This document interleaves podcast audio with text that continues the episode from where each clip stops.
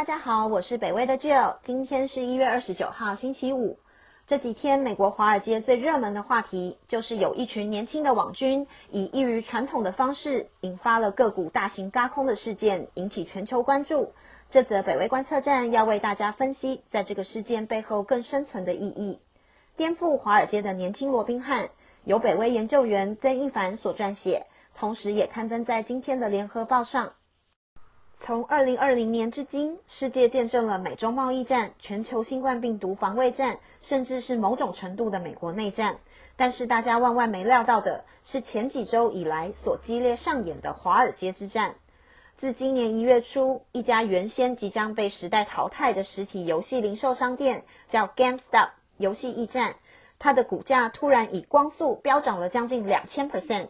原因并不是因为这家公司在一夜之间解决了基本面的问题，而是一群年轻散户所领军的革命。美国知名做空机构近期表示看衰 GameStop，让它成为多家投资机构做空的对象。但谁也没想到，这件事激怒了美国知名网络论坛 Reddit。在这个论坛中，拥有超过三百万名订阅者的聊天室 Wall Street Bets 上，在一篇篇热门文章中。订阅者怂恿他人买入这家 GameStop 的股票，也买进做多选择权，用一场史诗级的搭空杠上了机构投资人。因为这样，GameStop 的股价在上个礼拜每天暴涨，更在一月二十七号那一天出现一百三十四 percent 的夸张涨幅。诡异的是，这样的涨幅背后完全没有合理基本层面的支撑，而大量买进的散户也深知这一点，却坚决要把机构投资人逼到绝境。这些散户明目张胆的为买而买，而接连不断的涨幅更加吸引众多投机客共襄盛举。华尔街的投资人甚至一般的媒体都摇头不已，却拿他们没办法。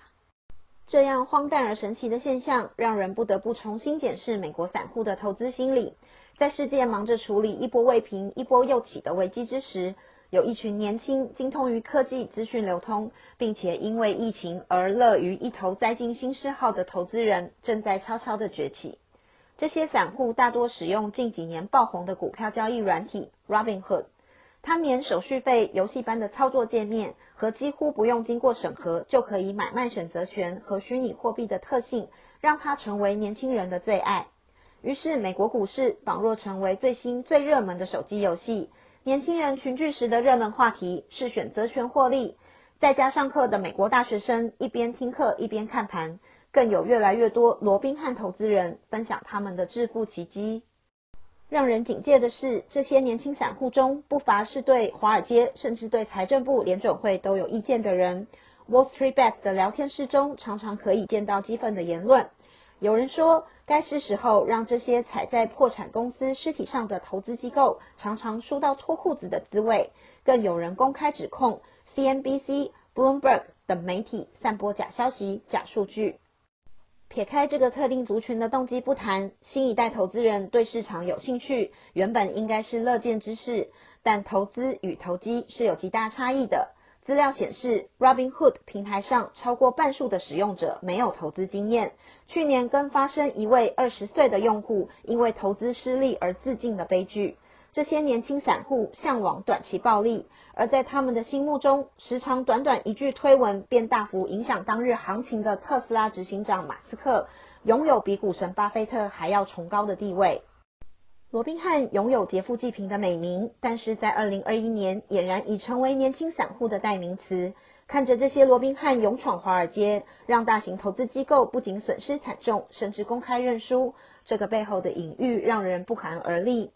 在这个吸收资讯与呼吸一样容易的时代里，投资与投机的边界是否逐渐模糊？市场是否渐渐成为一个大型的赌场？而巴菲特以累积复利、长期投资的致富原则，是否也不再是投资铁则，值得众人深思。这则北威观测站就到这里。这个世界变化的太快，我们也只能在不断被打破的常规中努力前行。我想这也是北威观测站的意义，为大家实时关注重要的讯息，帮助大家深入的去了解和思考。谢谢您的收听，也请继续分享订阅北威频道。谢谢，拜拜。Bye.